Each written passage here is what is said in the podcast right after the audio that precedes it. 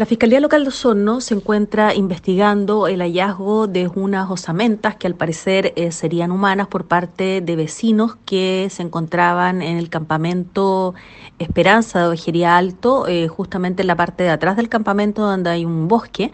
y en ese lugar se encontraban eh, buscando leña. En esas circunstancias dan con estas osamentas y llaman a carabineros dando cuenta del hecho.